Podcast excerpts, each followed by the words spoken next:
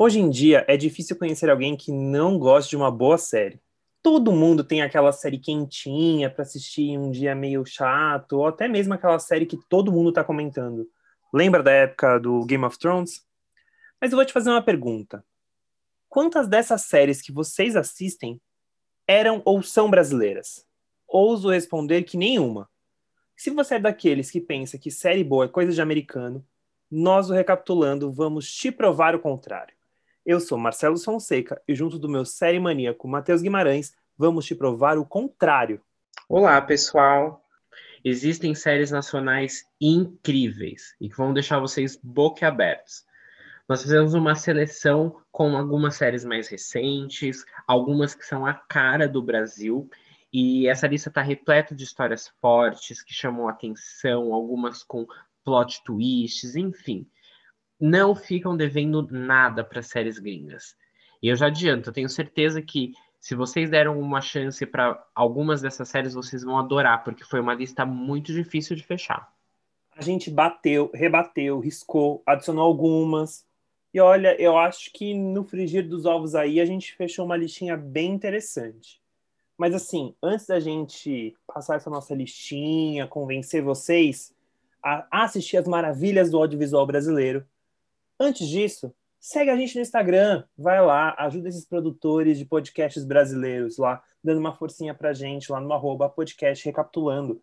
Lá você fica sabendo de todas as novidades, sempre, sempre, sempre, sempre a gente vai estar divulgando lá. Exatamente.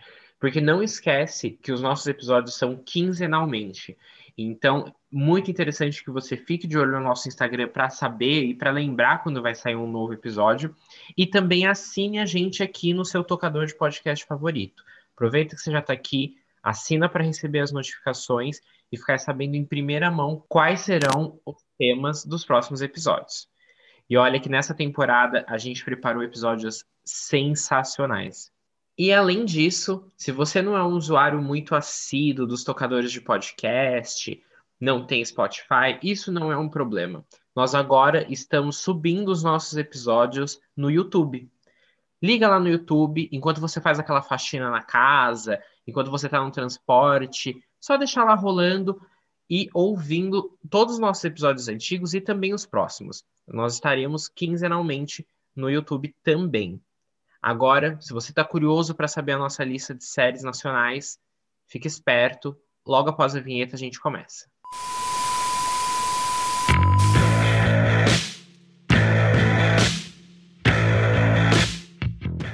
Bom, agora vai chegar aquele momento que a gente vai falar das nossas séries nacionais e você está se perguntando por que falar de séries nas séries brasileiras? Gente, a gente tem uma gama de séries brasileiras tão incríveis e muitas vezes que não são descobertas mesmo, assim. Algumas tiveram muita, algumas que vai falar que vocês viram em trem, metrô, rede social bombando, todos os sites falando e outras menos. Mas é porque é muito importante a gente enaltecer a produção de conteúdo audiovisual nacional, principalmente das séries, porque não é uma coisa que a gente, o brasileiro não é tão acostumado a consumir séries nacionais, mas sim séries gringas e, e tá tudo bem. Só que é legal a gente enaltecer porque tem todo um mercado que precisa desse consumo. E, e, assim, gente, é uma gente incrível, muito importante mesmo. Eu, eu e o Matheus somos do audiovisual, a gente. nosso reforço é muito isso, assim. A gente ama novela, mas série também é uma coisa que a gente consome muito. E série nacional sempre tem um gostinho, sempre tem um. Porque você tem uma questão de identificação que é muito forte, e é aí que a gente quer chegar. Isso que a gente quer convencer vocês a assistirem, certo? E é só importante a gente comentar é, que é normal, né? A grande maioria das pessoas acaba não, não dando uma chance para séries brasileiras, porque a gente tem um audiovisual que né, já desde sempre não tem grandes investimentos, e a gente passava por períodos de que ou equipamentos, todo tipo de coisa tinha que vir de fora, os profissionais não eram os mais bem habilitados, mas acho que recentemente as coisas mudaram bastante. E então vale muito dar uma chance. A gente tem profissionais e tem toda a capacidade de fazer coisas incríveis aqui.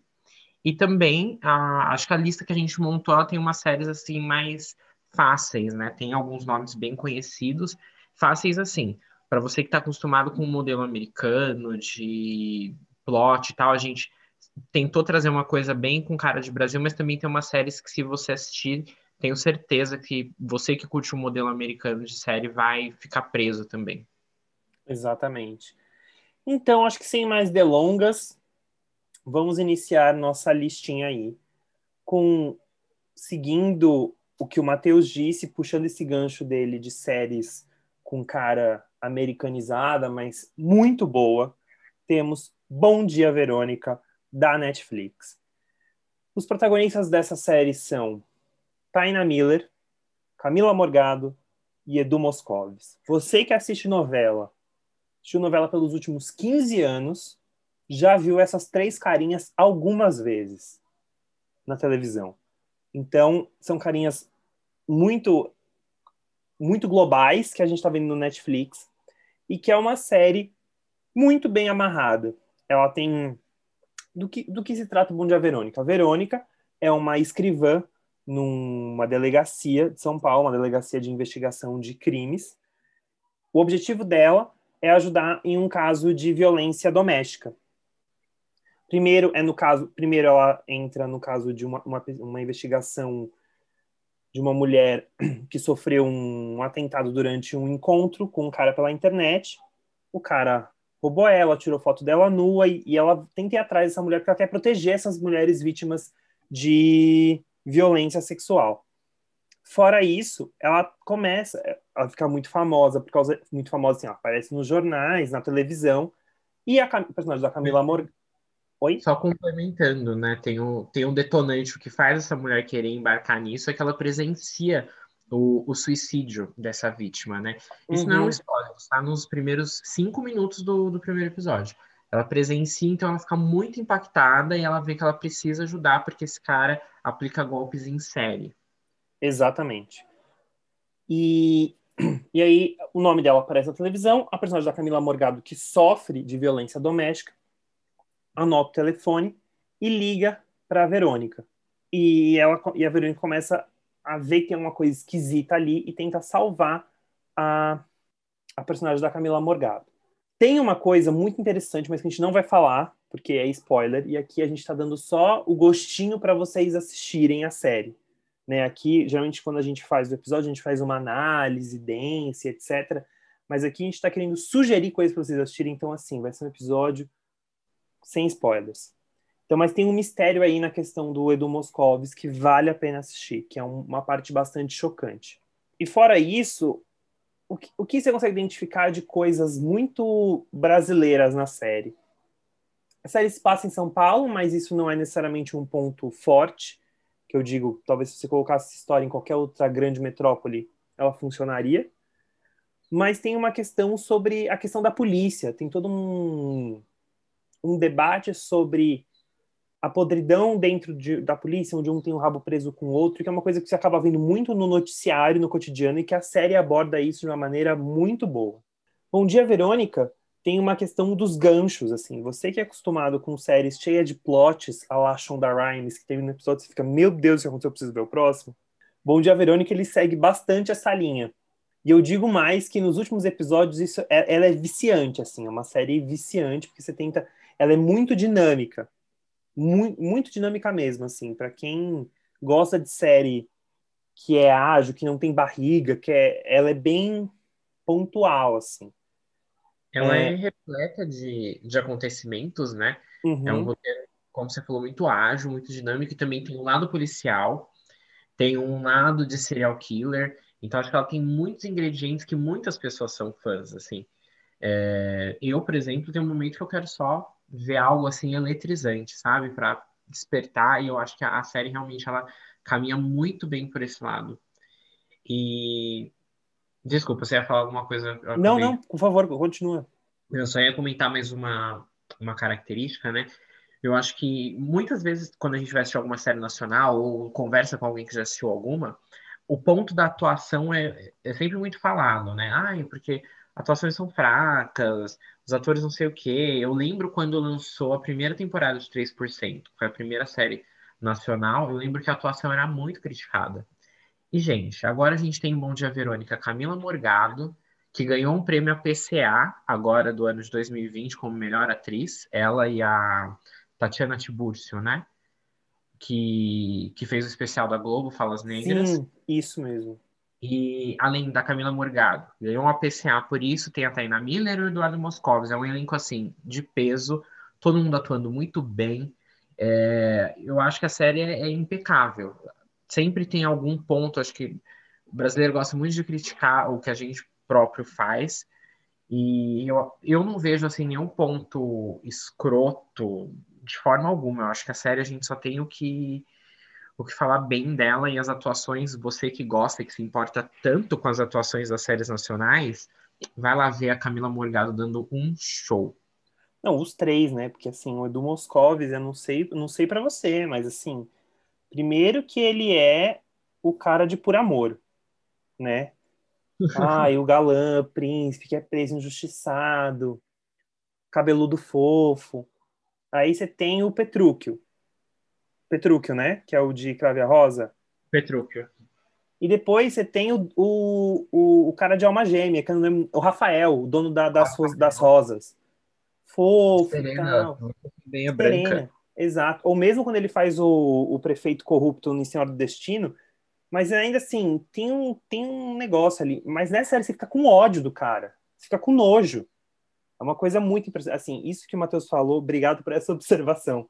Realmente a gente tem e é, engraçado que isso acontece mais com série do que com novela. Com novela até rola. Você tem os casos clássicos de tipo, ah, o Cigano Igor, você tem o caso do que a galera fala do fio, que é a força do querer e tal. Mas assim, se você. Em novela eu acho isso menos visto, mas em série é uma coisa muito. Nossa, olha como aqueles atores são fracos. Nossa, parece. Olha o Decoreba em Bom Dia Verônica é muito orgânico. E isso que o Matheus falou de ser uma série eletrizante é eletrizante, assim. Lembro que eu assisti com os meus pais a gente assistiu seis episódios numa sexta-feira à noite. A gente ficava, o que está acontecendo? Porque é isso, você não vê passar. É realmente excelente. Gostaria de falar mais coisas, só que não posso lá, pois tem spoilers. E esse aqui é um episódio de indicação, não é, Matheus? Exato. A gente vai ficar bem quietinho aqui segurando os spoilers, mas eu queria muito falar sobre o final. Eu queria comentar e saber o que as pessoas acham sobre o final, mas enfim. É porque nem dá para dizer o que a gente acha, porque já é um spoiler. É, exato. Então, assim, é, é realmente complicado. Eu, depois que a gente teve. Assim, só para explicar para vocês, muita gente montou a lista, algumas séries ele tinha assistido, outras eu não, e aí a gente foi moldando essa lista juntos. Ele já tinha assistido Bom Dia Verônica na época que estreou, eu assisti recente. E aí eu fiquei, eu fiquei tão impactado com a história que aí eu falava com o Matheus, o Matheus falou assim, mas você prestou atenção nisso? E eu falei, caramba, isso eu não tinha me tocado. E aí eu pensei, putz, pensando por esse lado. Então... Bom, assim, mas se você assistiu a série quer muito saber, mande mensagem pra gente ou no Instagram do, do podcast. Pode mandar e-mail, que a gente também tem e-mail do podcast, arroba, quer dizer, podcast recapitulando, arroba gmail.com. E também você pode mandar a gente nos Instagrams pessoais que a gente comenta. Se tem a gente no WhatsApp, manda no WhatsApp que a gente comenta. Exato. Manda uma cartinha. A gente vai encher assim um negócio, sortear para responder para você. Meu sonho. Meu sonho sempre foi sortear uma cartinha no meio, sabe? Das cartas. Ah, eu acho maravilhoso. Eu acho. Ai, é um clássico. Suco da TV brasileira. É, e Mas... é engraçado, eu lembro disso muito vendo o Silvio Santos. Sim. Pelo menos a minha geração vê isso mais no Silvio que Xuxa, porque a galera da Xuxa é mais a galera que viu nos anos 80, né? O que não é o nosso caso. É, não. É, é para mim é muito coisa de sorteio do SBT, exato. Muito sorteio do SBT. O mar de cartas, assim, né? Geralmente é... aqueles programas que tinha uma piscinona e cheia de cartas, assim, tá, tá. É, exato. Não, e é uma coisa tão. Eu, sempre se passou pela minha cabeça, desde que eu era muito pequeno, porque milhares de pessoas se inscreveram, ela tá numa piscina ali com 10 mil cartas, e ela só vai parar ali naquele cantinho onde já tá iluminado, a câmera tá posta, a carta que tá lá no fim do negócio, se fodeu, essa pessoa nunca vai ter chance. Nunca. Aí ela vai jogar meia dúzia de cartas para cima e vai pegar uma. É o sorteio mais idôneo que existe. No é mundo. péssimo, é péssimo. Eu só fico pensando na quantidade de bicho que não está com tanto papel. Nossa, exato. Tipo, traça. Ai, Sim. Porque a gente chegou nesse assunto, é uma. Eu amo, eu amo, eu amo. Que a gente fala de televisão, a gente fala de televisão clássica, até quando é um episódio que não é sobre isso. Referências, Sim, né? Vamos retomar. Eu ia comentar. Ah, eu ia comentar sobre o. Falei do final, né? Não vou falar o final, mas eu tenho uma, uma opinião assim, talvez não seja mais. Não é polêmica, tá longe de ser uma opinião polêmica, mas não é mais assim no final. Mas eu não tenho nada para falar da série. Ela, para mim, é praticamente impecável, muito bem filmada. Você aí, porque agora eu acho que depois dos roteiristas, né, que todo mundo sempre tinha um bom destino para dar e palpitar, palpitar em roteiro, todo mundo virou diretor de fotografia, né? Uhum. Qualquer pessoa. Ai, porque a fotografia da série é linda, a pessoa não sabe nem o que é a fotografia. Mas, enfim, muito bem filmada, muito bonita a série. A captação bem é bem boa mesmo. Enfim, é, é isso, eu não tenho nada para reclamar, não. Muito boa. Muito boa, nota 10. Você é... que gosta do plot twist, minha questão com o final é isso, é plot twist. Você que gosta, fã de Shonda Rhimes, vai fundo. Vai, é, é fã de Shonda Rhimes, curte. E ela já foi renovada, né, pra segunda temporada, né? Eu acho que foi, acho que foi. Só que aí, é, ela é baseada num livro, né? Inclusive, a gente devia até comentar. O livro é da Ilana Casoy e do Rafael... Esqueci o nome dele, hein? Deixa eu pesquisar aqui que inclusive Rafael, o autor, ele escreve vários livros. Rafael Montes. Rafael Montes. O livro é da Helena Casoy do Rafael Montes. Rafael Montes tem vários livros publicados assim nesse nesse segmento de terror e suspense, suspense, assassinato, terror também. Ele é um nome bem conhecido na assim nesse nesse segmento aqui no Brasil e ele foi colaborador em A Regra do Jogo. Olha, para você ver, né, que tipo assim, assim, é uma outra polêmica aqui, que é uma outra questão que até saiu em matéria recente de televisão, né, que o Netflix está pensando em como de pensar nas séries nacionais, de questão de roteiros e tal. Você vê, no fim sempre tem alguém que passou por alguma novela, né? Tem, e, ah, e aí o que eu ia comentar sobre o livro, né? Ela é inspirada em um, e aí eu acho que eles estavam escrevendo o dois, que é o, vai ser o Boa Tarde, Verônica, e aí eu acho que a série vem só depois que lançarem o livro, eu acredito, pelo menos. Até porque eu acho que é muito difícil gravar uma série daquela magnitude no momento da pandemia que estamos. Ah, com eu certeza. acho que qualquer gravação de ficção, eu acho que além do que é feito nos estúdios Globo, eu acredito que é mais pro segundo semestre. Sim, eu também acho. Pelo menos é uma, eu não, não sei é o que eu, eu acho. Vamos para a próxima série? Bom, agora eu vou puxar uma saudação para o maior fã de Manuela Dias que existe, que eu conheço, o maior Manueller, que é Matheus Guimarães. A série que ele vai puxar agora, eu assisti quando passou, mas o Matheus assistiu recente e ele, assim, ficou como, como, como diz aquele meme, apavorado e encantado. E, e, e, eu digo mais, mais apaixonado por Dona Manuela Dias. Por favor, Matheus, conte para o nosso ouvinte. Putz, eu fiquei, sabe? Eu, eu entrego nas mãos de Manuela Dias a minha vida, que ela é incrível, ela é incrível. Que gente, que mente, né? Que cabeça. Mas enfim. É, eu acho que antes a gente falar da Manuela Dias, a gente tinha comentado sobre séries e que algumas a gente queria trazer algumas séries com caras de Brasil, porque a gente estava pensando, enquanto montávamos o, a lista e, e, falávamos que a gente já queria fazer esse episódio desde a temporada passada, é, a gente acabou conversando sobre como a Netflix ela traz algumas séries com um padrão mais americano, digamos assim, de narrativa e, e de história, etc. E, e não, é um, não é nenhuma crítica. Eu e o Marcelo sempre falou isso não, não um tom de crítica, mas realmente uma observação, até porque a Netflix é uma plataforma internacional. É, a série que é lançada aqui vai ser assistida em inúmeros países. Então eu acho que eles fazem essa, esse formato mais pasteurizado, assim, para todo mundo poder acompanhar. Então, por exemplo, Bom Dia Verônica, que é uma série incrível, como, como a gente comentou, ela podia se passar aqui, podia se passar em Buenos Aires, em Nova York, ela, ela se ela encaixa em qualquer vivência, em qualquer país. As histórias são bem universais. É, acho que até coisa mais linda, né, que, que tem bossa nova como pano de fundo, que é uma coisa super brasileira. Eu tenho para mim, por exemplo, ela podia se passar num clube de jazz em Nova York.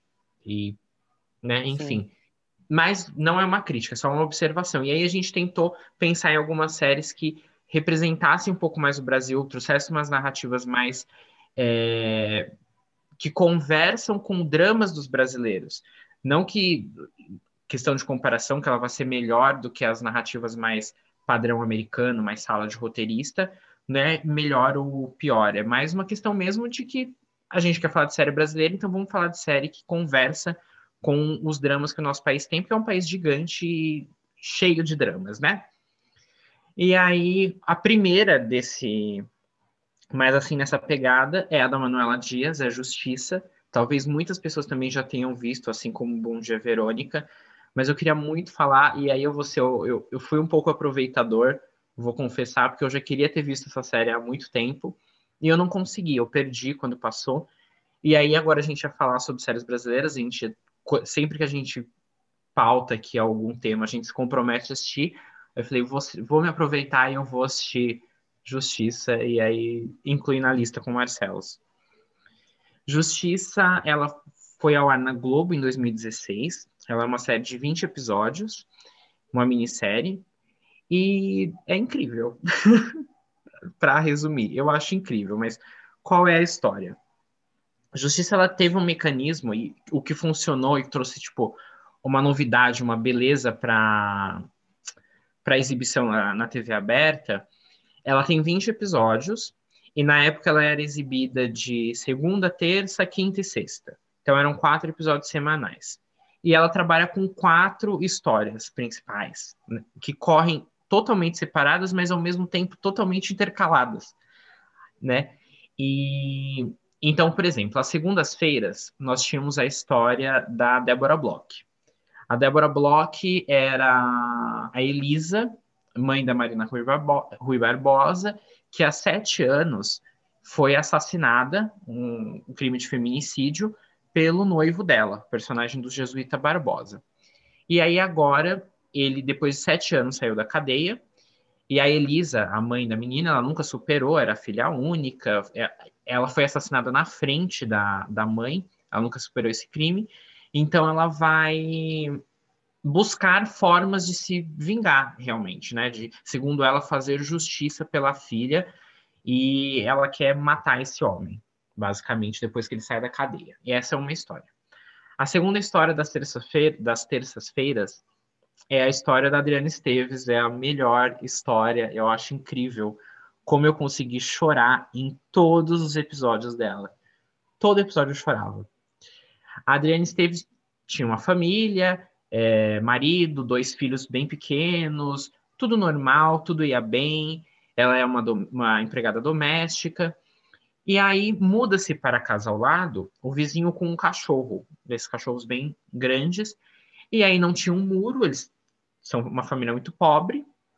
Até tentaram construir um muro, mas não deu. E o cachorro pulava para o quintal deles e matava as galinhas, é, destruía o quintal, enfim. Até que em um momento é, o marido da Adriana Esteves entra numa briga e morre.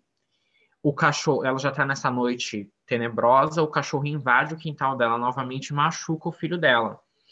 E aí ela mata o cachorro. E o vizinho, que é um calhorda, para né, não, não falar coisa pior, ele é policial e aí ele era muito apegado ao cachorro e o que ele faz? Para se vingar, ele planta drogas na casa da Adriana Esteves, e aí ela é presa. E ela fica sete anos na cadeia. E os filhos eram menores de idade, o marido morreu. Então, depois de sete anos, ela precisa reencontrar. Ela não faz ideia de onde os filhos foram parar. Uh, e é basicamente a reconstrução da família dela. Essa é uma história. Depois da história das quintas-feiras, é a história da Jessica Ellen. Jessica Ellen era uma filha de empregada uma menina negra, tinha acabado de fazer 18 anos, passou no vestibular para medicina em quarto lugar, para medicina não, para jornalismo, desculpa. E aí, na noite que ela sai para comemorar que ela passou no vestibular, ela tá numa festa na praia, ela tá com uma amiga com quem ela foi criada junta, a, o personagem da Luísa Reis, que é uma menina branca. E aí elas compram drogas assim.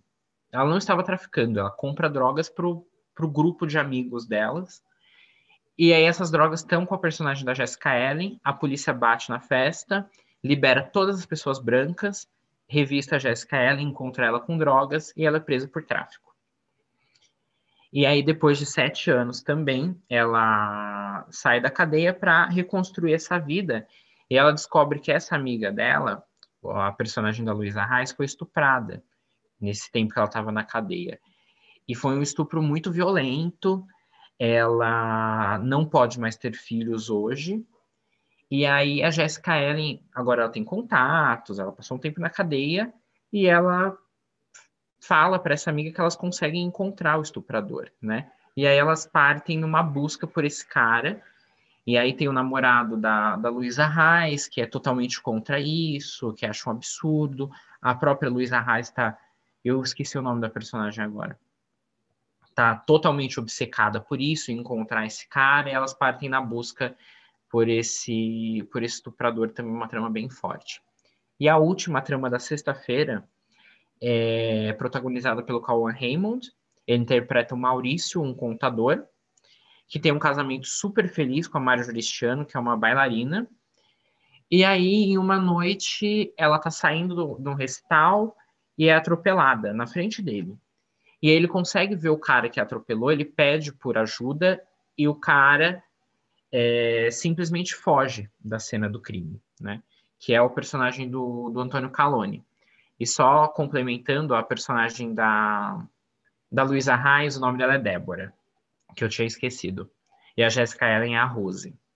Enfim, voltando à trama do Colin Raymond, o Antônio Caloni foge, e aí, quando chega no hospital, a Marjorie Cristiano descobre que ela ficou tetraplégica nesse atropelamento. Aí ela é uma bailarina em plena ascensão da carreira, ela fica devastada e ela pede para o marido uh, matá-la, basicamente. Ela pede para que ele faça eutanásia e acabe porque ela não quer mais continuar vivendo, não tem sentido, não tem razão para ela continuar tetraplégica.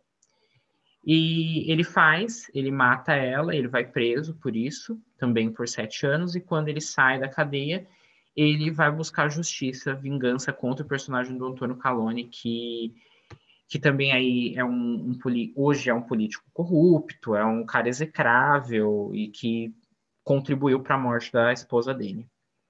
E essa é a história de, essas são as histórias de justiça. Como vocês puderam perceber, são quatro histórias que trabalham com o tema de vingança e justiça. E são histórias, como eu comentei, ao mesmo tempo que independentes, total, elas se ligam. Porque a Adriana Esteves, ela é, person... ela é empregada na casa da... A Elisa? Isso, da Débora Bloch. Isso. É, então, a Adriana Esteves é empregada na casa da Débora Bloch. Ah, tem uma trama ali também com a filha da Adriana Esteves, que depois acabou virando prostituta. E aí ela tá totalmente ligada e ela vai trabalhar com o personagem do Vladimir Brista, que é namorado da Rose, que é a protagonista das histórias de quinta-feira. Então as histórias são todas interligadas. Quem assistiu o Amor de Mãe sabe que a Manuela faz isso muito bem. É, que é colocar determinados protagonistas em outras cenas como figurantes, sabe? Então, ao mesmo tempo que todo mundo é protagonista de uma cena, de, de uma história, na, no dia seguinte, na, na história do outro, ele está passando só no, fim, no fundo da cena como um figurante. Tem uma cena, é muito gostoso, assim, porque cada semana é uma história e é mostrado, assim, esses dias nos pontos de vista dos, das quatro histórias, né? Basicamente, os acontecimentos. Então tem uma semana que acontece uma chuva, um temporal, e aí você vai ver a semana toda, nos quatro episódios, o que aconteceu com esses personagens na chuva. Então, por exemplo, a Débora Bloch ficou presa com o jesuíta Barbosa em tal lugar. A Adriana Esteves sofreu um acidente. E. Ai, tá muito difícil de explicar, mas eu acho que tá dando para entender, né? Não, super. Super. O que basicamente é que um. Ou seja, no episódio de terça você vai ver o personagem de segunda, mas você não vai ver a história dele, você vai ver a história de outro personagem. Exato. Isso é muito legal. Isso foi uma das coisas que me chamou a atenção, porque a Justiça eu assisti quando passou. Então, que eu até falei pro Matheus, assim, eu vou assistir essa que eu não assisti, porque eu até comentava que ele falava das histórias, eu falava, ah, isso de Justiça, eu lembro disso. lembro daquilo, até que... E eu lembro que eu ficava impressionado mesmo com essa amarra mesmo, porque quando a gente via os, os teasers da, da série, parecia ser uma história interessante, você via que tinha cenas fortes, mas você não entendia que era desse jeito no teaser. Tipo, que segunda-feira vamos falar da personagem X, no Y na terça e tal. Então é muito legal na hora que você senta e assiste a série desse jeito, porque ela realmente te prende, assim. E às vezes é pensar, ai, mas ah, então eu vou assistir a série. Ou, sei lá, se eu gosto da personagem da Adriana Esteves, eu vou assistir. Eu vou pulando quatro. Não, assista tudo, porque a série é brilhante, é muito bem amarrada, é muito bem construída. E, e a gente até acho que conversou, acho que o Matheus falou disso, e eu não sei se. Just, primeiro que justiça, acho que é, é quase como se fosse um, um bercinho de amor de mãe ali. Você tem alguns temas que são tratados ali que voltam na novela, formas, eu acho que justiça, eu posso estar errado, mas é como se fosse um laboratório de amor de mãe. Você pensa, ah, então justiça tem cara de novela. Não. Justiça não tem cara. E assim, não é nenhum demérito parecer novela. É só que, se a gente tá falando de série, tem gente que gosta de série série, que não. né? É que não seja é, maniqueísta, que, que tem uma outra pegada no estilo de direção. A gente entende a diferença entre série e novela e, e Justiça é uma série. Justiça é uma série. E é uma belíssima série, muito boa. Acho que ela ganhou, ela ganhou alguns prêmios na época, não ganhou? Agora eu não me lembro se teve indicação ao Emmy. Eu não me lembro, mas ela deve ter ganhado algo, porque foi, foi um marco, assim. E basicamente o que a gente, né, quem assiste Amor de Mãe e etc., é, consegue pegar essa, essa questão de todo mundo se conhecer, todo mundo tá interligado, né? Quem acompanha a novela percebe isso, que todo mundo tá frequentando sempre o mesmo. É, é, a mesma rola de pessoas, todo mundo sempre interligado, e isso é uma característica de novela, né? Toda novela é sempre assim. Só que aí entra a diferença da Manuela Dias de como ela apresenta isso para o público, né? O, na novela, no geral, o protagonista nunca perde protagonismo. Numa cena, ele tá sempre ali, mesmo que seja só para de coadjuvante, ele é, tem sempre um papel muito grande. Agora, em Justiça, por exemplo, é, você está na trama da segunda-feira, e aí a Adriana Esteves tá só passando assim no fundo da tela. É uma coisa incrível. É incrível. E, e também é incrível você ver a mesma cena por pontos de vista diferentes. Por exemplo, tem um, um quase atropelamento, assim, o personagem tá fugindo na, na terça-feira. Ele tá fugindo, aí um carro vem, quase acerta ele e vai embora.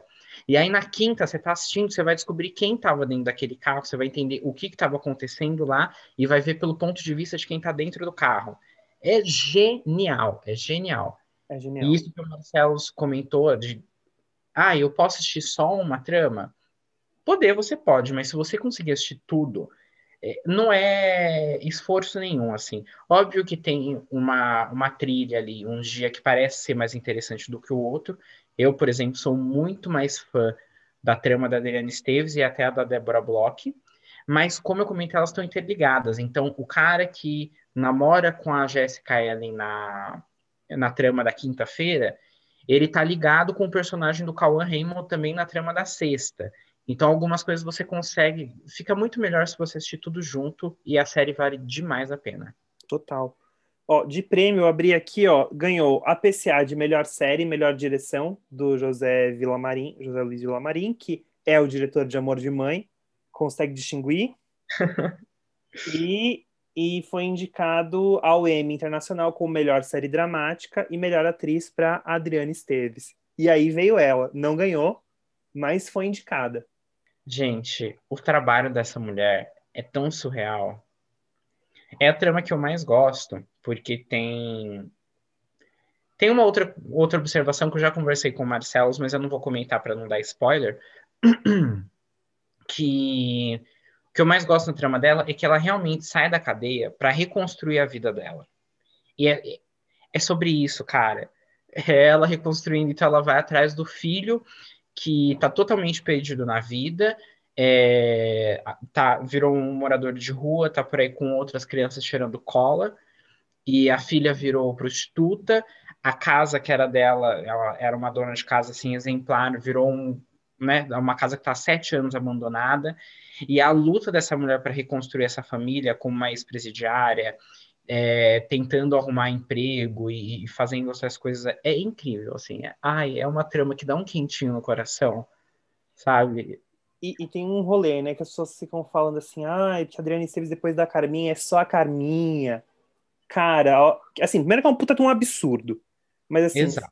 mas se você quer tirar a prova dos nove, assista a Justiça.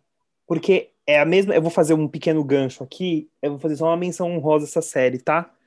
Quando o Globoplay lançou, eles, uma das primeiras séries que eles lançaram foi Assédio que é sobre o Roger Abdelmacid, eu não sei falar, aquele que era o tinha uma clínica de reprodução. Abdelmacid. Isso.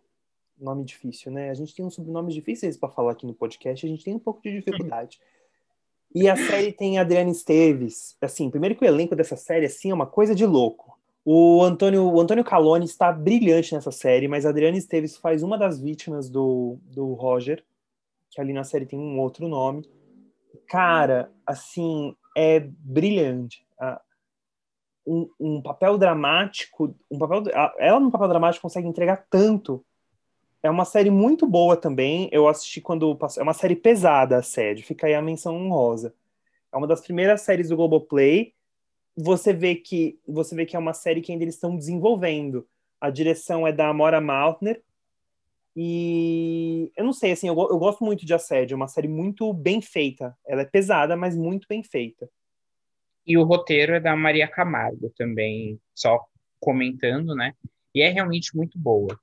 E a Adriana Esteves é um monstro, né? Porque na, você comentou no drama, ela entrega muito bem, entrega, e ela também entrega na comédia. É uma coisa surreal, né?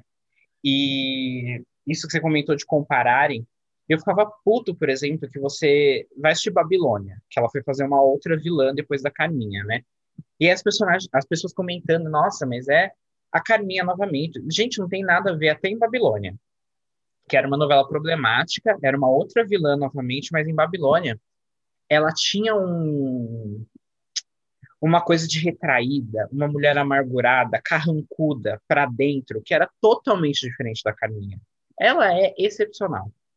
Bom, a gente vai mudar o nome do episódio para séries brasileiras para enalta enaltecendo a Adriana Esteves, porque eu vivo para isso, gente. Eu vivo para isso. Que mulher maravilhosa. E, e realmente isso. E, e, e, não são muitas atrizes que conseguem fazer essa transição da comédia para o drama e serem excelentes nas duas. Daqui a pouco vou falar de uma outra série que tem, uma, tem outras duas atrizes que fazem isso, que vão para o drama de maneira brilhante. Mas calma, chegaremos lá. Antes, para finalizar a justiça, eu só, eu só queria também, é, além de enaltecer Manuela Dias com essa mente brilhante, e para terminar de falar da Manuela Dias, o que me encanta é como ela trata de temas contemporâneos, né, tão bem. Porque, sei lá, é meio difícil a gente ver isso na TV brasileira, né, os temas, assim, muito contemporâneos. Enfim.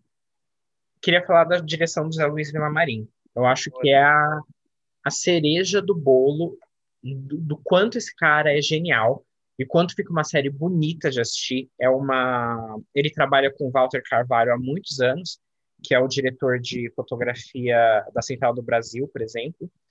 José Luiz Villamarim dirigiu Avenida Brasil também, junto com a Mora Maltner. Dirigiu O Canto da Sereia, uma série incrível que vale a menção também. Dirigiu Amores Roubados. Ele é excepcional e eu acho que ele faz um trabalho de justiça assim que é muito bonito. E o interessante da série é que elas passam em Recife, né? Ela tá fora desse eixo ali, Rio São Paulo. E é muito bacana. É, ela vai nos lugares, ela não é a Recife assim, praia e orla. Ela vai nos locais muito pesados, debaixo de uns viadutos, onde o filho da Adriana Esteves está lá com outros garotos de rua, é uma, uma dramaturgia, assim como Amor de Mãe, muito real, muito pesada, e ele faz tudo isso ficar numa embalagem muito bonita e muito atrativa. Sem contar, óbvio, a direção dos atores, é, alguns enquadramentos de, de cena e tal, eu acho ele genial. Trilha sonora, eu sou uma cadelinha das cenas que eles estão. Agora não lembro o nome do prédio, mas é um prédio acabado, assim, acho que deve ser de centro, lá no Recife. Um prédio acabadíssimo, sabe? E onde o personagem do Jesuíta Barbosa mora. E é aquele, aquele prédio feio, aquela cena urbana, tocando Fagner, uma coisa muito dramática. Ai, é maravilhoso. É foda mesmo, assim, não tem outra palavra para dizer. Próximo.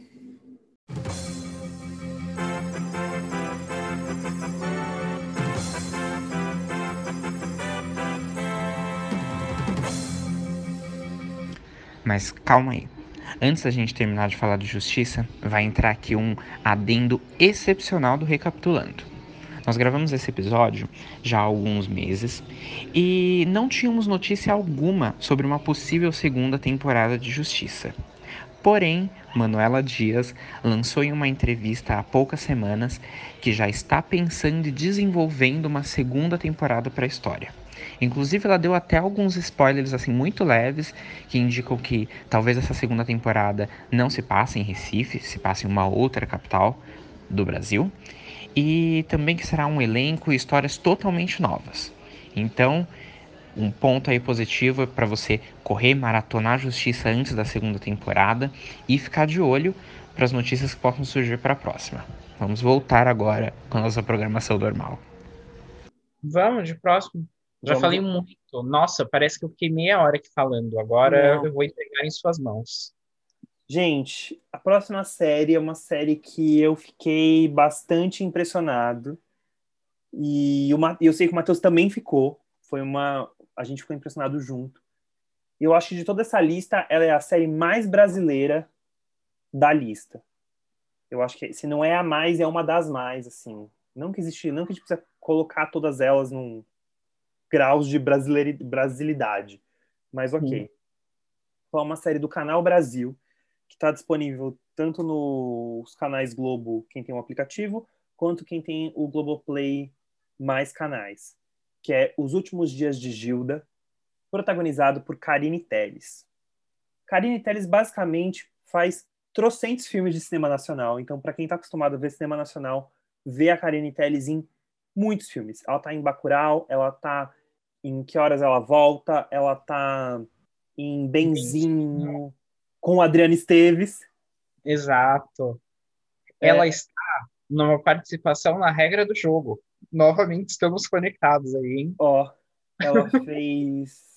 Mas de, ela fez um, a Lolita Rodrigues em, na Hebe, na série, na série no filme da Hebe. Fez. Mas, e assim, ela é uma baita do matriz, assim. É, desculpa a palavra repetir de novo, mas ela é ferrada. Ela é sensacional. Bom, o que, que, é a série? A série é baseada num monólogo protagonizado pela Karine Telles, que ela fez a primeira vez em 2004 e voltou em 2018, que é um texto do Gustavo Pizzi. Não, a série é dirigida pelo Gustavo Pizzi. O, o monólogo é do Rodrigo Ruri, Ru, eu não sei pronunciar, mas. Desculpa, boa. Oi? Não, boa, valeu pela. É isso mesmo, Rodrigo Roure, Rodrigo de Roure. Ele é o monólogo e foi adaptado pelo Gustavo Pizzi pro, pra TV. Cara, é, o que, que é Os Últimos Dias de Gilda? Gilda é uma mulher que mora no, no morro, mora na periferia, e ela é uma mulher do. Aí eu vou tirar a dúvida. Ela não sei qual é a ela, ela, tem uma, ela tem uma religião que não é. Ela é de uma origem, uma religião de origem africana. Eu não sei se é o candomblé ou se é um banda. É, é uma religião de matriz africana. Eu tenho para mim que seja da Umbanda. Não, não posso dar certeza, infelizmente, mas tenho para mim que ela seja da Umbanda. Tudo bem, é porque eu realmente não tenho, não tenho, e eles não, e eles não citam exatamente o que é na série, então, uhum. para mas é uma, é uma religião de matriz africana e ela tem e a rua dela é basicamente comandada por milícia e ela tem uma vizinha de frente que é uma neopentecostal muito fervorosa, que é, que é feita pela Julia, Julie Stockler, que é atriz do A Vida Invisível. Outra baita é uma atriz. Vilinha, né, que ela mora. É uma vilinha. Tipo uma vilinha. E a Gilda é uma mulher muito forte é uma mulher muito segura de si da sua sexualidade, do que ela é, então ela exerce a, a religiosidade dela. Ela cozinha muito, ela é uma cozinheira de mão cheia, E ela conquista na cozinha, porque ela cria porcos, galinhas no seu quintal, que é inclusive ela, é o que ela vende para sustentar, sustentar. E ela conquista muito dos seus amantes dessa forma. Ela não é uma mulher casada, ela, ela, ela, ela tem relação. É uma mulher livre, uma mulher livre. Exato. E, e isso incomoda a vizinha da frente, que o, a, a vizinha da frente, a Cacilda, o marido da Cacilda faz o muro na casa da, da Gilda. E a Cacilda fica um pouco enciumada, porque a Gilda fica bebendo durante o dia, aí recebe uma outra amiga e fala sobre sexo, e a Cacilda fica muito incomodada com isso. Fora isso, tem um candidato na rua, um candidato a deputado, vereador, a um cargo público, e o cara quer colar um cartaz na casa, em todas as casas da vila, a Gilda fala: Na minha casa você não vai colar que é o marido da. Que é o cara que constrói o muro para Que ela. é o cara que constrói o muro, exatamente. E ele fala: Não, por favor. Ela falou: Eu vou pagar o muro, você faz o muro, mas não vai colar nada na minha casa. E aí começa a criar uma situação complicada, porque ela, ela funciona como se fosse uma afronta mesmo para aquela vila, principalmente para Cacilda. O, o candidato e, e pedreiro some, você lembra por que ele some? Ou isso é spoiler? É spoiler. Tá. Eu acho que a gente podia parar também na parte que ele some. Ele some. Que aí é no segundo episódio, terceiro. É uma série curta, são quatro episódios. E aí eu comecei a contar, e aí eu lembrei que a série não é muito longa, então. e bom, e é isso. quatro episódios assim de meia hora. A série tem a duração de um longa. Exato. E, e você fala assim, ah, qual que é a graça, qual é o diferencial dessa série? Um, os temas dessa série são extremamente quentes, eles são muito contemporâneos. É a questão da milícia, a questão de uma intolerância religiosa, é a questão de uma mulher segura de si incomodar as outras pessoas, que tem uma sexualidade muito bem resolvida. E tem uma questão aí, uma questão plástica da coisa. Tem umas cenas lindas logo no começo dela cozinhando. É bonito, porque ela está num fundo preto com uma mesa com ingredientes coloridos, cozinhando, fazendo diversos pratos. E é, é bonito, assim. Tem umas cenas de sexo que são bonitas porque elas são naturais, são, são são corpos reais, não são corpos é, idealizados, padrões, padronizados. Então a e série. Nem... Por favor. Desculpa. Não, e nem, essas cenas nem parecem ser coreografadas. Geralmente, até que sejam, né? Porque é, é TV. Mas o que a gente está acostumado a ver na televisão é, é um sexo muito coreografado e etc. E, e é muito natural. Total, é muito natural. E eu acho, eu acho que vem tudo, vem tudo de um combo da, da locação, do cenário ser muito natural. Ele é, boni ele é visualmente bonito, mas ele tem uns detalhes.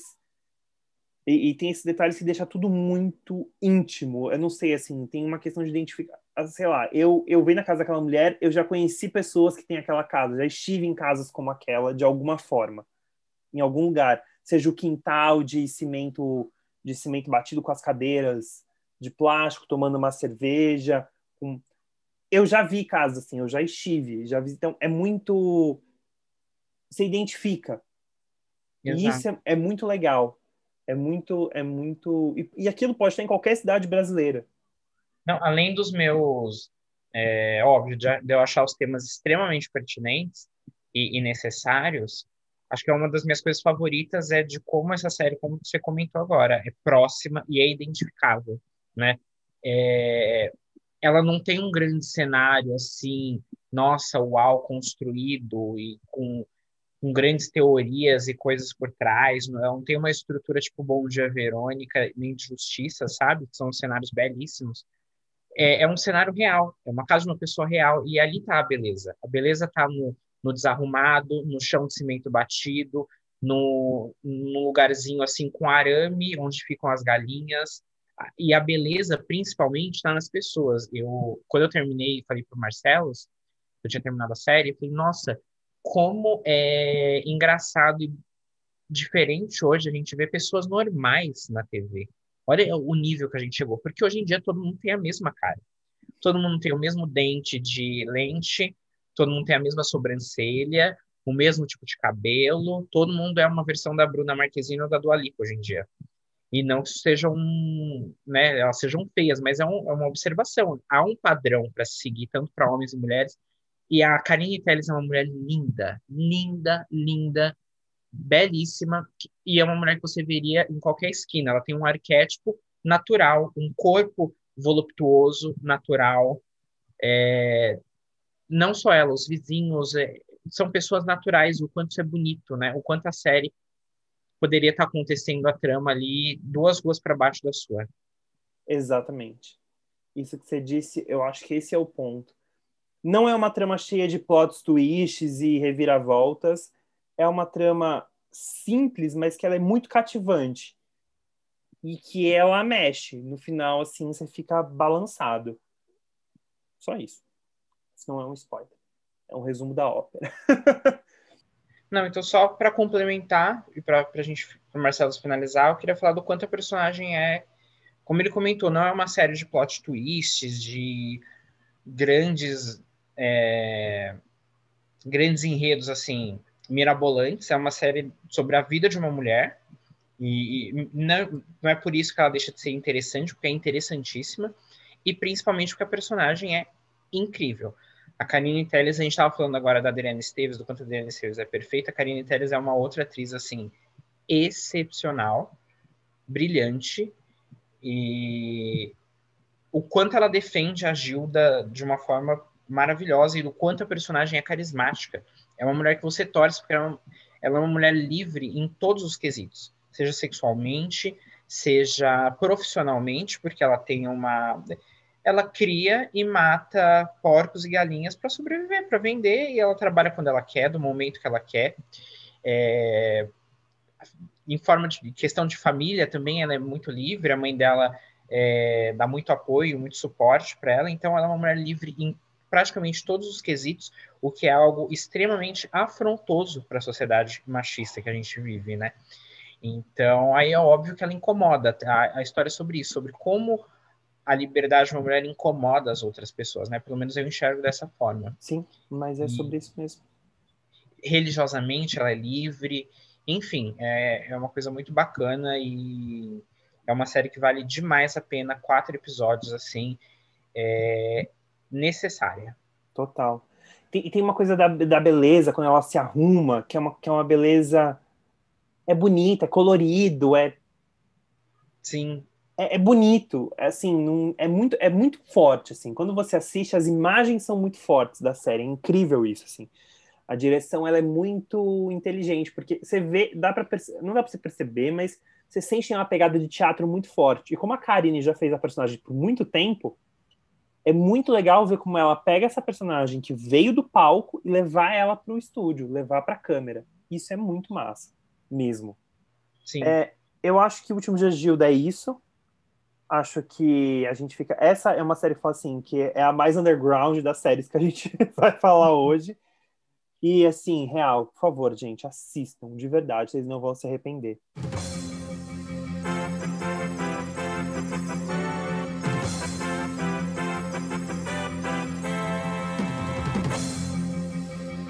Pessoal, é, a gente vai fazer um adendo aqui. Não é muito comum a gente fazer esse tipo de adendo no Recapitulando, mas é por algo extremamente importante.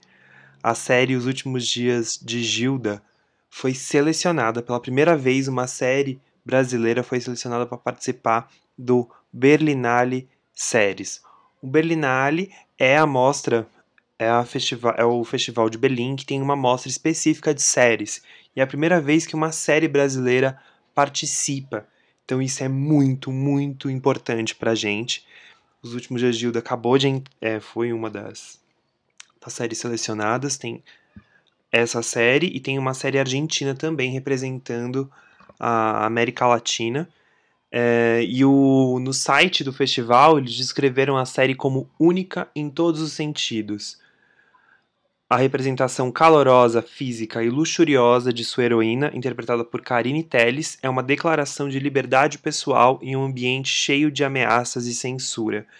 Isso é muito incrível mesmo, assim. A gente tem que ficar muito feliz que uma série brasileira está entrando no Festival de Berlim pela primeira vez. Essa, essa mostra de séries do Berlinale ocorre desde 2015, com séries de todo mundo. E o objetivo deles é apresentar trabalhos de criadores que usam a liberdade para a liberdade criativa para contar histórias em série e que sejam de diferentes formatos, que sejam narrativas contemporâneas relevantes. Ou seja, o tema de Gilda e a forma como é narrada é muito, muito, muito importante. Veja que aí ela está até concorrendo internacionalmente. Então, é uma dica boa.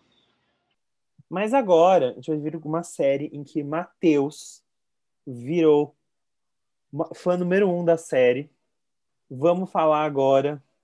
Eu vou deixar assim as honras da casa para o Matheus. Porque era uma série que nem eu nem ele tinha assistido, né? A gente falou assim, ai, todo mundo fala dessa série e tal. As pessoas já tinham falado que a série era boa, e de fato a série é bem boa. Por favor, Matheus, as honras da casa. Então, a gente vai falar de Boca a Boca, uma série da Netflix que foi lançada em 2020, no ano passado. E, e aí tá mais um, uma das belezas da série ter sido lançada ano passado, assim, belezas entre muitas aspas, que ela foi lançada no meio da pandemia. E é uma série que fala basicamente sobre uma epidemia, né? Ela elas passam numa cidade pequena, no interior de algum lugar que eu não consegui identificar qual. E ela é focada né, no ponto de vista dos adolescentes. É uma cidade que fica próxima a uma, a uma vila em que muitas pessoas denominam de seita. É, tem um, um preconceito e uma demonização das pessoas que moram nessa vila próxima, mas enfim. E aí alguns dos adolescentes dessa cidade vão a raves, a festas nessa vila. E aí numa dessas festas, uma doença que é transmitida pelo beijo começa a se alastrar, porque todo mundo se pegou. É isso, os adolescentes começam a adoecer com uma doença que ah, é estranho explicar, mas basicamente se forma uma mancha na boca. Uma mancha preta. E aí eles vão, é, e aí eles vão perdendo sentidos, vão delirando vão delirando, eles adoecem assim de uma forma muito pesada e alguns começam a morrer, enfim, não vou falar muito para não dar spoiler, mas começa a se alastrar uma epidemia. E a gente tem três protagonistas ali que também estudam nessa escola e que tentam investigar o que está acontecendo, lidar com o descaso da, da escola, é, com os hospitais que não sabem como lidar com isso. É, com preconceito, enfim, é uma série muito sobre que fala sobre preconceito, basicamente.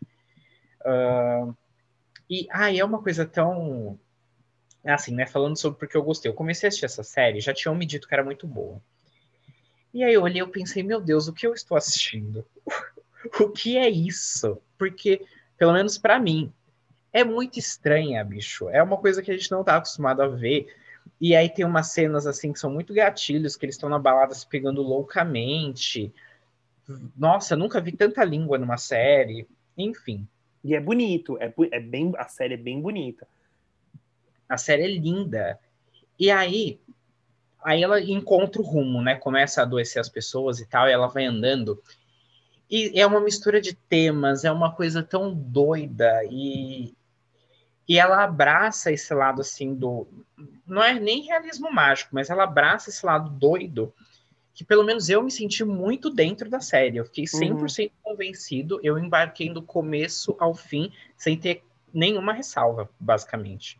É muito boa a série. E como ela aborda, sei lá, tem a questão do, do agronegócio, do que fazem com. Tem um, um personagem que é dono de, de cabeças de gado, enfim, é, é tudo muito louco e muito bom. Sim. E, e, tem uma questão a mais de boca a boca. Assim, bom avisar, né? Tem Denise Fraga, maravilhosa, Sim. perfeita. É, é, conversando com um aluno no, é, sentado numa bola de pilates. Tudo na minha vida. Porque é isso, assim, a série parece uma viagem de ácido, assim, assim, é, é uma viagem. É uma viagem. E se você não embarca nessa viagem, e assim, que é isso que o Matheus falou, é verdade. Esse primeiro episódio, eu terminei com a mesma sensação que você, tipo, nossa, que, que o, o, que vem aí? E aí, ó, o segundo episódio você já começa a entender, e aí você embarca nessa nesse misticismo com, com debates muito reais de porque aí você tem todas umas questões de, de questão de adolescente, questão de é, descoberta de sexualidade, descoberta de do que quer fazer na vida, é, e não é não é de uma forma besta assim, ela é, ela é construída, assim. Eu acho que ela, ela é bem. É isso. Tem uma identificação, porque tem umas coisas ali que você assiste e você fala, putz, eu já vivi, ou eu já. Mas, claro que tem uns elementos mágicos que são muito interessantes. Eu, eu gostei. Ela te instiga, assim. Ela termina de um jeito que você fica com gostinho de que você quer mais. Pelo menos a segunda, dá vontade de assistir a segunda temporada muito, assim. E ela tem todo um. Parece que ela é feita toda num. Ela tem os tons, a paleta de cores da, da série é bonita, né? Principalmente na festa. É uma festa muito plástica. É uma série plástica, assim. Eu, pelo menos eu, eu gosto de assistir ela e fico assim, nossa, que coisa bonita, que fotografia bonita. Dá vontade hum. de comer, assim. Sabe você ver a TV e dá vontade de comer? Não sei. É, é bonito. Ah, eu concordo total. É muito bonito. E as cenas da Rave realmente são, são excepcionais. Eu lembro que eu comentei com você, nossa, parece que, que a pessoa que criou isso tinha acabado de sair do after do Mamba Negra às 11 horas da manhã de um domingo. Porque é, é muito essa vibe da série, assim. A trilha, é, ela tem uma coisa muito puxada por, por uma música, assim, meio anos 90, meio Aeromythics, meio... Ai, tá me faltando né? Isso, mas é neuropop, sintetizadores, é, é muito essa vibe. Sim, muito, muito. E, e ela é bonita. E assim, é mais um daqueles casos que é uma série que, que isso, de certa forma, é, é legal, mas ela é uma série que está numa cidade de interior X.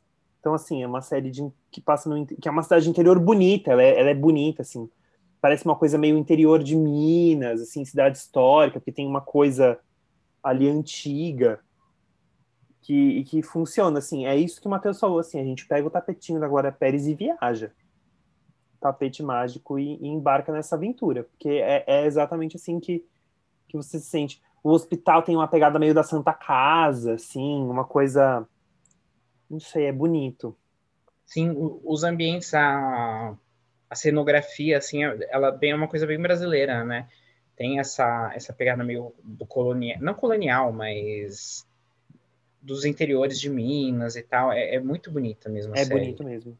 E é interessante como mescla, tipo, esse tipo de coisa mais antiga, de construção, com, com essa estética de balada, de techno e etc. Luzes neon. Sim. E mesmo o pessoal da seita tem uma, uma coisa assim, meio hippie, mas um, um hip 2000, assim, uma coisa. Quase escuta a Vera Fischer falando: solta um techno aí, DJ. É, tem, esse, tem esse lugar. Não sei, eu. eu é, é, é, é interessante. Ela é instigante. E falando de, de anos 2000 e essa, essa identidade aí, tem uma grande personagem do, dos anos 2000 das novelas brasileiras que está presente, né? A filha do Miguel de Laços de Família? É, é a Julia Feldens. Nossa, eu não sei porque eu tava na minha cabeça entrou que a Julia Feldens era a filha do do Zé Maier em Mulheres Apaixonadas. Como é que é a filha do Zé Maier?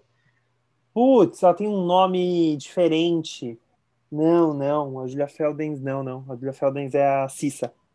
É, é a Julia Feldens que tá na série. Mas por um momento agora que a gente. E eu lembro quando a gente estava assistindo, a gente comentou: olha, a Julia Feldens. Eu sei que é a Julia Feldens. Mas por um momento me veio a filha do Zé Maier em Mulheres Apaixonadas. Qual o nome, da, qual o nome da, da, filha do Zé Maier na novela? Deixa eu procurar aqui. É Pete Webo ou Webo? Pete Webo. Pete Webo. Pete Webo. Eu falei, falei que tinha um nome diferente, um nome diferente. É. Pete. Exatamente. Enfim, mas o ícone que está na série é a Julia Feldens. Julia Feldens. E Denise ah, Fraga, bom dizer. Muito... Uma coisa que eu fiquei muito assim é que. Ah, a gente precisa comentar que a série é criada, dirigida pelo Esmir Filho, e os episódios são escritos também pela Juliana Rojas. É Rojas? Rojas? Acho tá que bem... Rojas. Porque tem cara Tá de ser espanhol, então eu sei que ela é brasileira, mas provavelmente falaria Rojas. Vamos falar Rojas para ser bra- abrasileirado. Se ela ouvir, me perdoe. Pois é. Mas o- alguns dos episódios são escritos por ela também em conjunto. Para quem não conhece, ela tem uns filmes ali ligados nessa mesma pegada de terror e, e uma coisa meio psicológica. Ela dirigiu As Boas Maneiras, um, um filme com a, com a Marjorie Stiano. E aí é criado pelo Smith Filho, que, que aí eu parei para ver, né? Eu acho que eu falei isso com você também. Ele é nosso, tipo, Ryan Murphy? Ryan Murphy. Só os ícones, né? E e ícones assim antigos já, como Julia Feldens, Denise Fraga. Tem um, aquele trabalho com a Andréa Beltrão e com a. Meu amor, se você for embora. Ma- Marina Lima. Marina Lima. É, ele é o nosso Ele é o Ryan, nosso. Ryan Murphy. Total. Total. Não, qual, qual foi? Eu até, até abri aqui o MDB dele, porque eu até vi alguma coisa que eu, ou eu tinha visto, eu fiquei com vontade de ver. Deixa eu até. Porque agora que você falou, eu lembrei. E realmente é muito nosso Ryan Murphy. É, não, não tem nada, não. Era coisa que eu fiquei com vontade de assistir. Eu fiquei com Mas vontade eu, de eu assistir, mas lembro eu não assisti. alguma coisa. Grande. É. Só que agora eu não tô. Tapa na Pantera. O Tapa na Pantera, exatamente, era isso. Ou seja, foi ele que nos proporcionou esse grande, esse grande meme do Tapa na Pantera. Exato, um dos maiores. Que isso. Pioneiros, maior, é, pioneiros e maiores, exatamente. e é bem bom, é muito bom, mas assim, a série é muito, muito legal, vale bastante a pena. E é isso. Espero que o nosso Ryan Murphy Brasil produza mais coisa com atrizes que nós amamos e que não são tão valorizadas, ou que estão um pouco fora da mídia e querem coisas mais específicas. Exato. Chama a Malu Mader! Por favor, que a gente ama ela! Chama, ela tem que voltar. É, E e eu lembrei agora de um comentário que eu. Acho que eu vi em algum tweet, não, não lembro de quem. Mas que se o Ryan Murphy fosse brasileiro, a Dea Beltrão estaria em todas as séries dele. Seria, a- seria a Sarah Paulson. A Sarah Paulson Brasil é a Andréa Beltrão E a André Beltrão merece. Estou muito feliz que ela vai estar na novela da Alicia Manso. também. Essa, essa novela da Alicia Manso promete atrizonas. Assim, promete, promete servir assim, ó, atuação. que eu amo. Amo coisa bem atuada, gente. Ai, tudo. Bom, da nossa lista, acho que pode ir pro próximo, né? Pode, vamos lá. Da nossa listinha oficial, que é que a gente vai comentar com mais afinco, bastante afinco, se vocês perceberem. Ah, uma coisinha legal antes de boca a boca. Os três protagonistas são bem interessantes. É bem legal que rola uma diversidade, que isso a gente não chegou a comentar, que você tem. Putz, gente, lembrei de coisas importantes de boca a boca. Um, É, Grace Passo, que é uma baita atriz, que ela faz a, a mãe de uma das protagonistas e trabalha, ela é caseira da, da fazenda. Grace Passo é uma das maiores atrizes desse país e ela está brilhante, brilhante. Aí você tem ela, que é incrível, aí você tem, bom, mas a- ela é a mãe de uma das protagonistas. Tem os seis protagonistas, que é a menina que é a menina negra, que ela é lésbica, então isso é legal, que ela tá se descobrindo a sexualidade dela. uhum. Aí você tem o caso do outro menino que é super beija todo mundo no rolê, ele é bem amor livre, ele é bem ele, ele sabe o que ele quer, mas ele tem um pouco da imaturidade da, da idade. E você tem o outro menino que tem que é o que faz o filho da Abby, que eu não lembro o nome do ator agora. Ele faz o filho da Abby, o Marcelo. Ah, eu também não lembro. Eu só queria comentar desse outro menino que. Ai, fut, futilidades, né? É, Nossa, eu tenho um crush nele desde o ano em que meus pais saíram de férias. e aí agora ele me entregou tudo que eu precisava. Que, que ator, viu? Parabéns pela sua atuação. Muito Poderia obrigado. ver atuar aqui em casa. Não, de fato, ele é muito gato e um bom ator. E ele é um bom ator. Ele é ótimo. Não, e os três meninos, que são os três protagonistas, eles têm uma sintonia muito legal, assim. Porque são personagens completamente diferentes um dos outros, mas eles funcionam. Uma coisa que é legal na série é que a série é, a série é muito orgânica. É muito, muito uhum. orgânica. E eles funcionam super bem. Bom, então fica isso, acho que no boca a boca, se você tá com um gatilho que não pode ir em festa. Você que não vai em festa, não você que fala que não vai em festa, mas é nas festinhas clandestinas. Estou falando das pessoas que estão com saudade de festa de verdade. Sim. É, é uma série gatilha, é pesado. Eu falo, Matheus, essa série tá me pegando pesado, assim, porque é a gente se beijando, é a gente bebendo, é a gente dançando, é a gente bêbada caindo no chão, assim, coisas que a gente sente saudade de fazer. Né? Então, verão, esse verão tá aí e não estamos aproveitando da maneira que gostaríamos.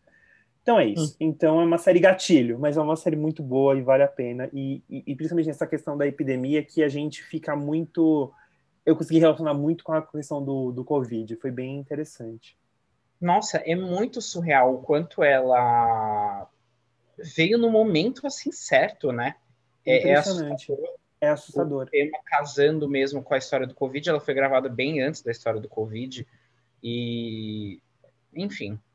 É, agora vamos para a nossa última série da lista. Assim, a última que a gente vai aqui é, desbravar assiduamente. É, vou dizer que é uma série que eu demorei muito tempo para assistir, eu queria muito assistir. E a hora que eu assisti, eu fiz assim, meu Deus, porque eu não vi essa série antes.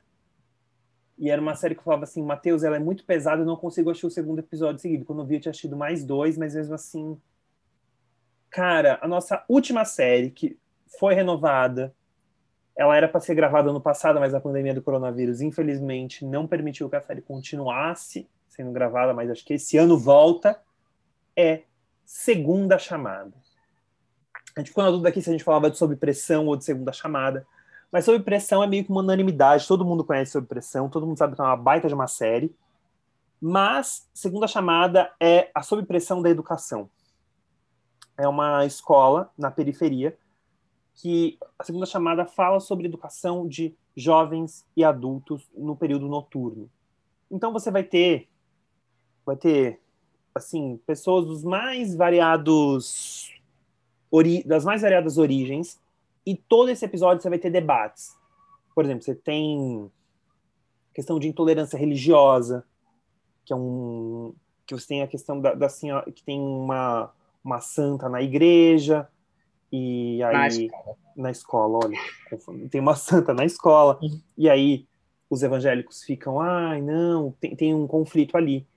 Ela basicamente é um procedural, assim, como a gente diz no termo técnico, ou seja, cada episódio, os episódios têm uma história ali que acontece e encerra no mesmo episódio, mas os demais episódios, mas tem um, um arco maior, principalmente com a professora da, com a professora, personagem de vida, ah, uma das professoras, que é a da Débora Bloch, que é a professora conciliadora que passou por um trauma, ela passou por um trauma que fica, que ele vai sendo revelado aos poucos pela série de pouquinho em pouquinho, vai, ela vai tendo gatilhos durante a série que, vai, que, que vão lembrar do, do porquê ela ficou um ano afastada, e aí a gente vai saber o porquê disso.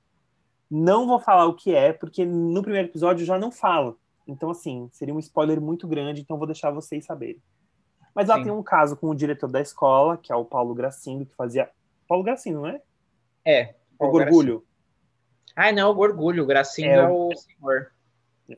Paulo Gorgulho, de Pantanal, que, que ficou muitos anos fora da Globo, e aí fez essa série, eu achei bem legal. E você tem vários professores incríveis. E aí você tem um professor que ele tem uma questão de que ele é um professor de teatro e que ele, a primeira vez que ele vai dar aula né, numa escola pública. Você é professora de matemática, uma professora muito bem humorada, que é vivida pela Thalita Carauta, que eu acho que é um dos grandes nomes da série. Você tem a professora de história que tem, que, que tem uma vivência familiar muito difícil, que ela é vivida por uma outra grande atriz do cinema nacional. Hermínia Guedes. Hermínia Guedes. E a série que a série trata? A série trata do como os professores são guerreiros. Eu estava assistindo com a minha tia, que é professora, e que ela já foi professora de escola noturna, ela falou assim, nossa, eu estou me vendo na série. Ela falou assim, nossa... Sério? Ela falou assim, putz, isso que falou, nossa, nossa, ela falou assim, eu já, essa frase é muito comum. Eu assisti o piloto com ela e ela falava, nossa, essa frase aqui é muito comum. Essa professora é conciliadora.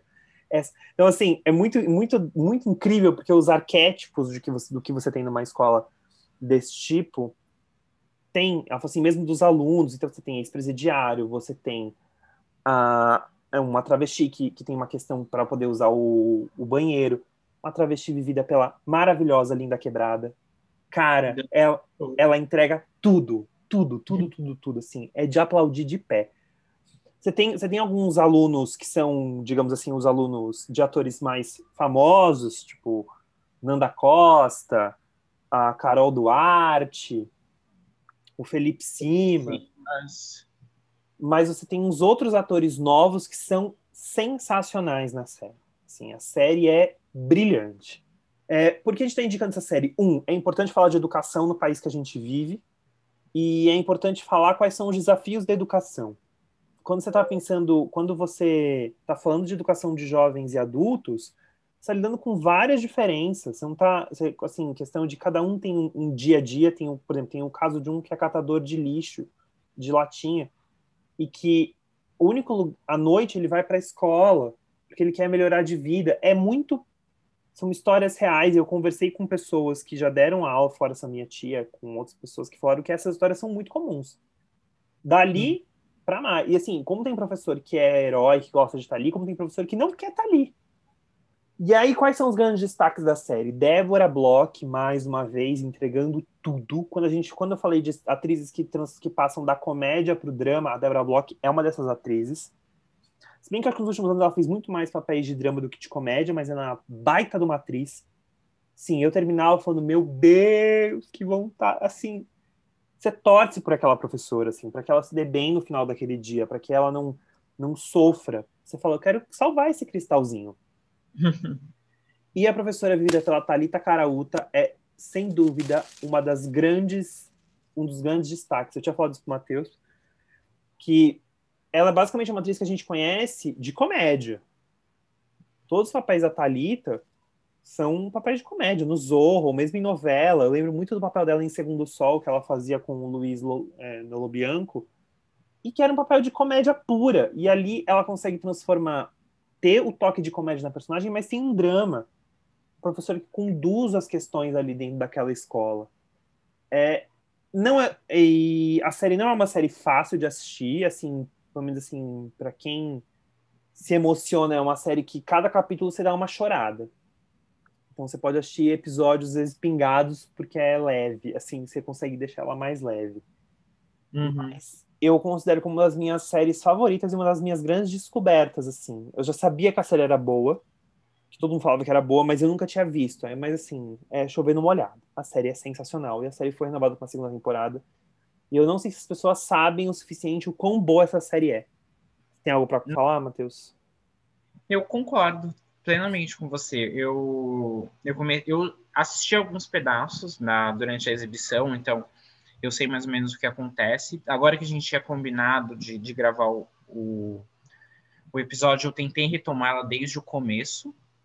Então, eu vi ali quatro, cinco episódios mais ou menos. Esse era incrível, é incrível. Melhor ainda eu ter parado para assistir do que ter visto em pedaços, porque, como você comentou, é necessário. A gente precisa falar sobre educação no Brasil, porque passa por milhares de percalços e ela trabalha, ela mescla, mescla muito bem o, essa questão do com, como a gente vai conseguir superar as inúmeras, os inúmeros abismos que a gente tem socialmente por meio da educação. Então você vê realmente que tem um abismo social ali muito grande, são pessoas extremamente diferentes, com, com um levantamento, com uma abordagem de temas muito fodas, muito delicadas ao mesmo tempo, e necessárias para a sociedade que a gente vive hoje. É, é basicamente eu assino embaixo de tudo que você falou. A Débora Bloch tá incrível. Eu gosto, ela tem umas sacadas muito boas.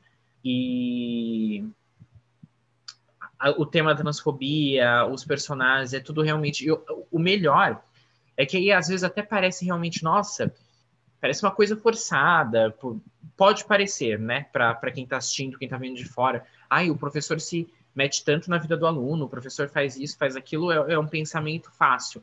Mas aí você para para ver, tem relatos como o do Marcelos, que estava assistindo com uma tia que é professora, e tem os relatos de final de episódio, onde tem relatos de professores e de pessoas que estudaram no ensino noturno e que utilizaram o EJA, o Programa de Educação para Adultos, e você vê o quanto isso é real, o quanto esses percalços na, na educação e no ensino de, de adultos são verídicos e, e, e, são num nível assim absurdo, quase que não deveria ser. Né? A educação é um direito de todos e, e a gente não deveria estar tendo que. A gente não, né? Infelizmente, mas os professores basicamente não deveriam estar tendo que lutar para poder dar uma aula, para ter uma escola com, com instalações, ter um mínimo para os alunos e para as pessoas poderem ter a oportunidade de estudar sem ter que lidar com, com problemas que vêm dessa desigualdade social. Por exemplo, tem, tem um homem que é catador de latinhas, igual você falou, tem a personagem que é prostituta. É, o quanto é, se a educação tivesse chegado para essas pessoas antes, eles não estariam tendo que batalhar dessas formas difíceis para poder ter o um mínimo de, de ensino, né?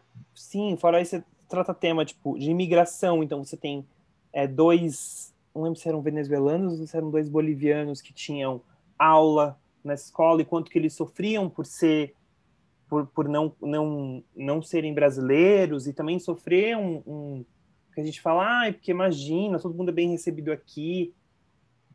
Não é bem não assim. É não é. Então aí a hora que você tem, por exemplo, você tem isso, você tem o caso de machismo, quando uma mãe tenta amamentar a criança e o pai não deixa, porque imagina, vai mostrar o seio. Ou seja, a amamentação é um tabu, né? Você tem a questão da, da amamentação.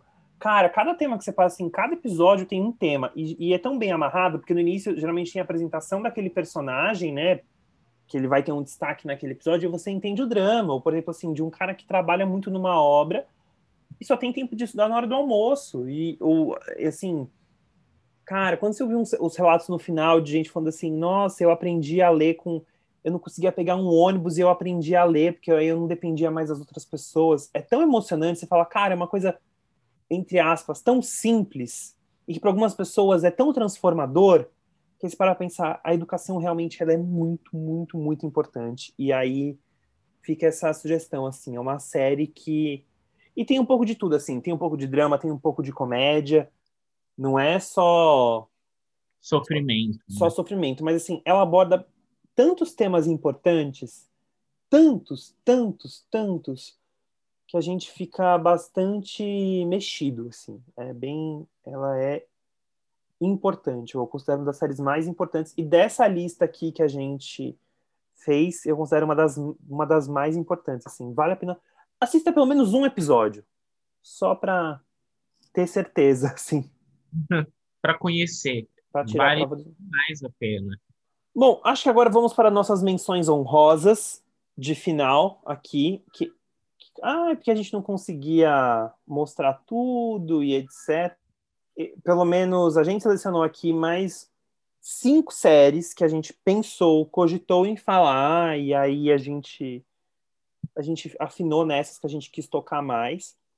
Mas aí são sériezinhas rápidas para assistir e coisinhas interessantes que acho que vale a pena ser citadas. Primeira, Amor e Sorte, que é uma série produzida no ano passado, foi produzida durante a pandemia, com entre famílias. Então tem o primeiro episódio, que eu considero o melhor episódio, que é o da Fernanda Montenegro e da filha dela, Fernanda Torres, que aí é a família toda que dirige, faz produção e etc.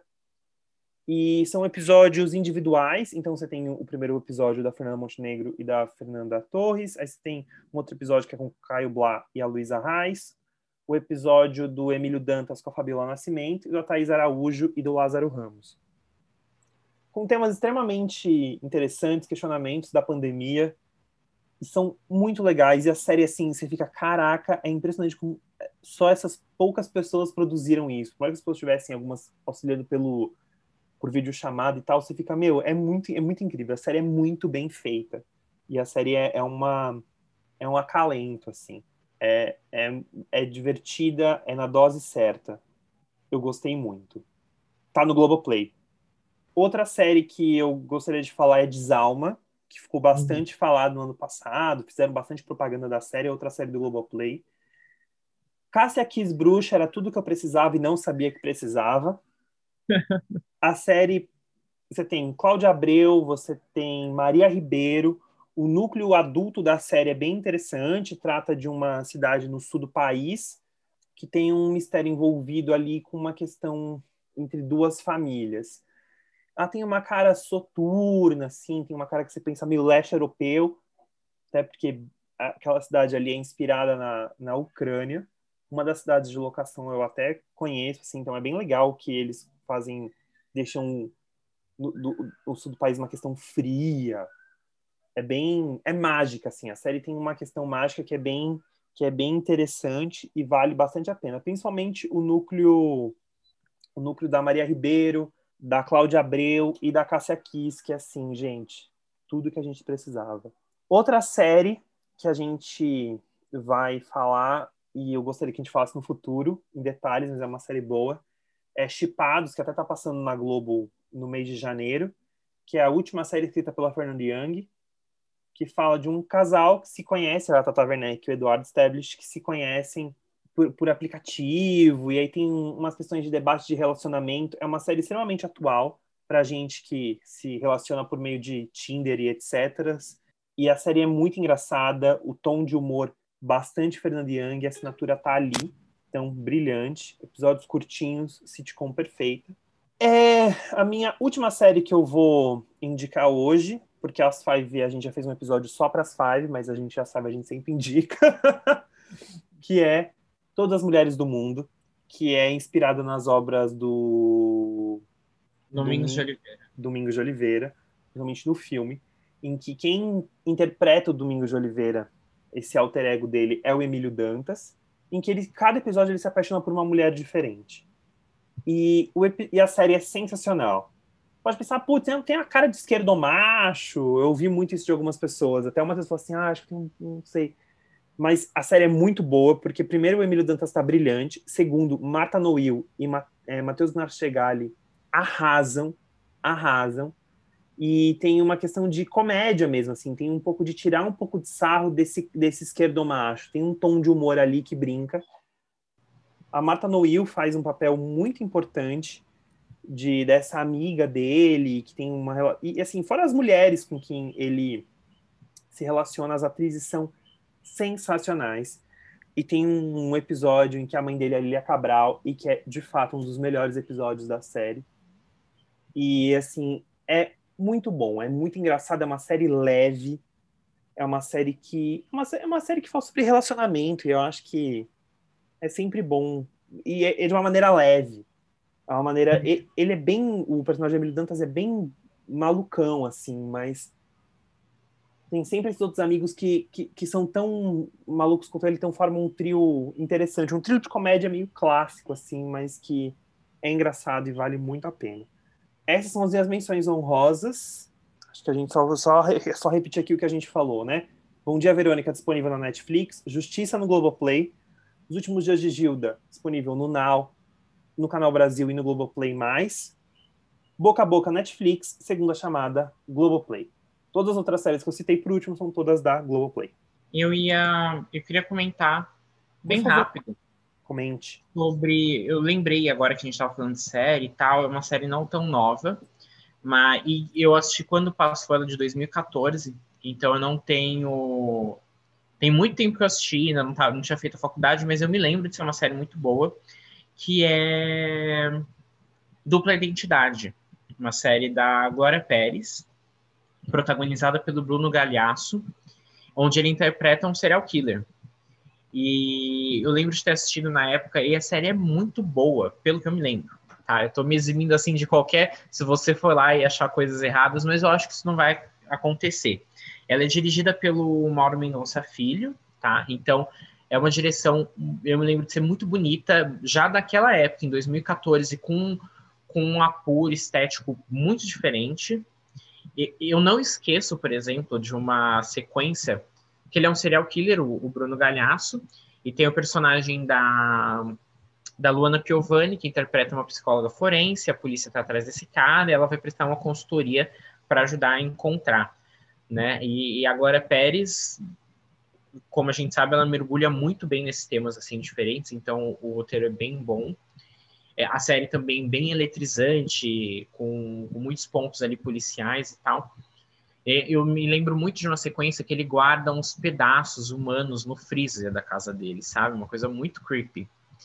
E aí tem toda uma panorâmica, assim, um, tempo bem morto, sabe? Nada acontece, mas vai dando uma panorâmica naquela casa daquele cara, um clima muito pesado, muito denso. Tem a Débora Falabella arrebentando como interpretando uma personagem que é borderline. Eu lembro da série ser muito boa, vem aí bem diante dessa leva de séries da Netflix, já com um baita pelo estético, assim, super bem feita, roteiro bom. Eu acho que vale vale a pena quem quiser conferir. Segunda Identidade, eu sei que ela tá no Globoplay. Globo... Tá mesmo, acabei de checar. É uma dicona. Eu não vi essa série na época porque eu tava na faculdade, mas é uma série que eu tinha bastante vontade de ter assistido. Quem sabe não é o momento agora de pegá-la para assistir. Eu recomendo. Gente, eu acho que é isso. Acho que a gente fez uma boa lista aqui de séries brasileiras. E aí, se você tiver alguma série que a gente não falou aqui, você quer que muito que a gente fale, que a gente deveria ter falado, comenta. Comenta no Instagram com a gente, comenta no post, comenta no, no YouTube. Comenta, você comenta no Twitter. Tinha muita gente no Twitter que a gente não falou de 3% ou coisa mais linda. Fale com a gente, que a gente aceita o nosso saque de fazer uma correção no futuro. Ou não, tá tudo certo. então, depois dessa lista incrível, você já tem muita coisa para assistir aí no próximo final de semana. Já podem começar.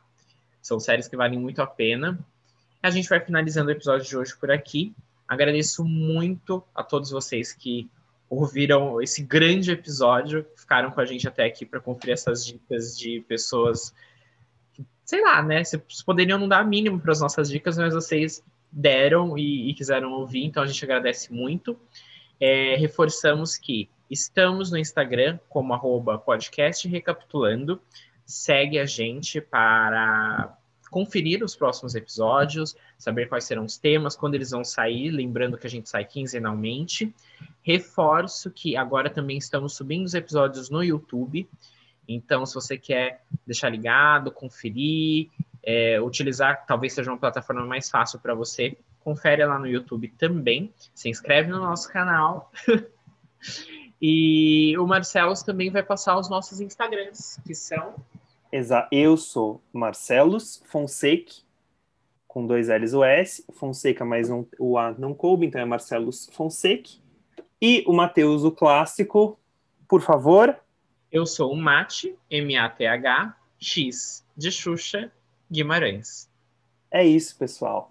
Agradeço muito você que ouviu a gente, este nosso, acredito, um dos nossos maiores episódios. E uhum. É isso. Até o próximo episódio do Recapitulando. Um beijo. Tchau. Tchau.